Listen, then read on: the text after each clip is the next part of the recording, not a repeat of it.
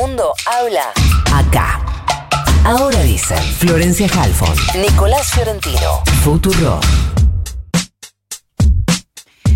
Empezábamos el programa hablando del fallecimiento de Miguel Lifshitz, que tenía una neumonía, que contrajo COVID, que murió muy joven. Este líder socialista que eh, fue despedido por diría a todos los sectores políticos, muy respetado en el universo de la política.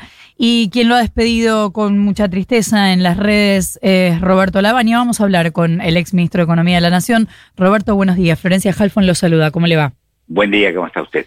Gracias por atendernos. No, pues. Eh, bueno, me imagino que durante los últimos días habrá estado preocupado por la salud de Miguel Lipschitz porque ya se sabía que estaba delicado de salud, pero le quiero consultar qué le pasó con la noticia de ayer.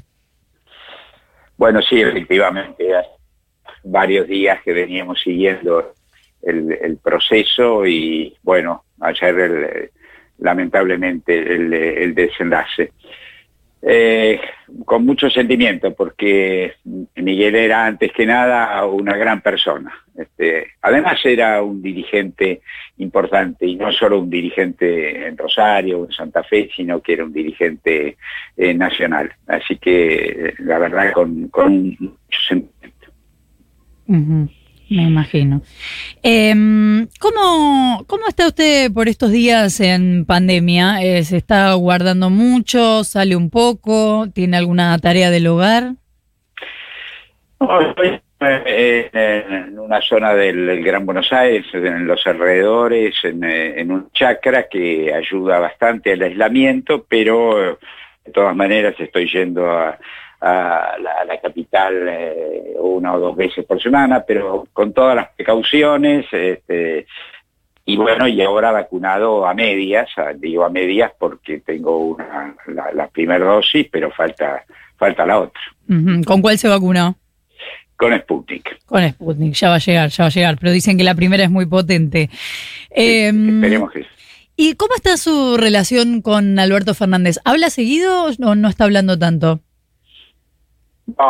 Um, de, esas cosas eh, hablemos otro día. La verdad que hoy lo quiero dedicar, si, si, usted me lo permite, eh, por lo menos este, este breve minuto este, a, Miguel, a Miguel y a lo que hicimos juntos y que estábamos haciendo juntos, este, porque el 11 de marzo tuvimos una reunión justamente en, Buenos Aires, eh, pensando siempre en la misma idea que hemos tenido eh, en el pasado, de trabajar por eh, crear puentes, por, por tratar de, salir de esa división tan profunda que hoy hay en la, en la, sociedad argentina y que nos hace mucho mal. Así que fíjese, era muy, muy reciente, apenas unas semanas atrás habíamos estado eh, reconfirmando la idea de este, curso difícil que sea, no es fácil ser una minoría, este, para, para, bueno, para acercar lo que se puede.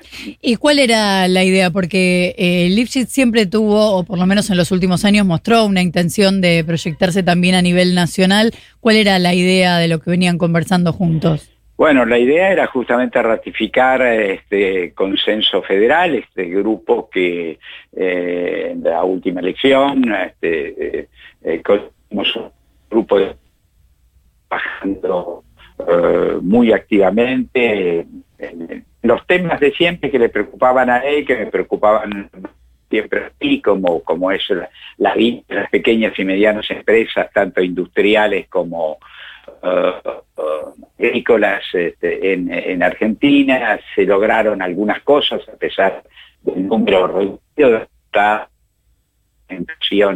de las retenciones, eh, una baja de impuestos, bueno, eh, ratificar ese es, eh, es lo que habíamos decidido eh, hace unas semanas, el 11 de marzo. Eh, lo escucho muy entrecortado, pero em, en este plan me imagino que algunas de las cosas, por lo que relata, que lo escuché más o menos, pero por lo que relata, algunas cosas está de acuerdo con lo que se fue dando y otras viene siendo muy crítico, ¿no? En eso me parece que coincidían con Lifshitz. Bueno, eh, hay que acostumbrarse los argentinos, tenemos que acostumbrar a mirar resultados, ¿vio? Este, no, no, no hacer grandes discursos, este, sino ver resultados, ver cuando las cosas este, mejoran y cuando no. Este, obviamente sabiendo en este caso que tenemos eh, esta pandemia que complica las cosas, pero que una vez pasada esta pandemia, que espero la podamos eh, superar, eh, de todas maneras eh, volverán a aparecer el, resto de los problemas.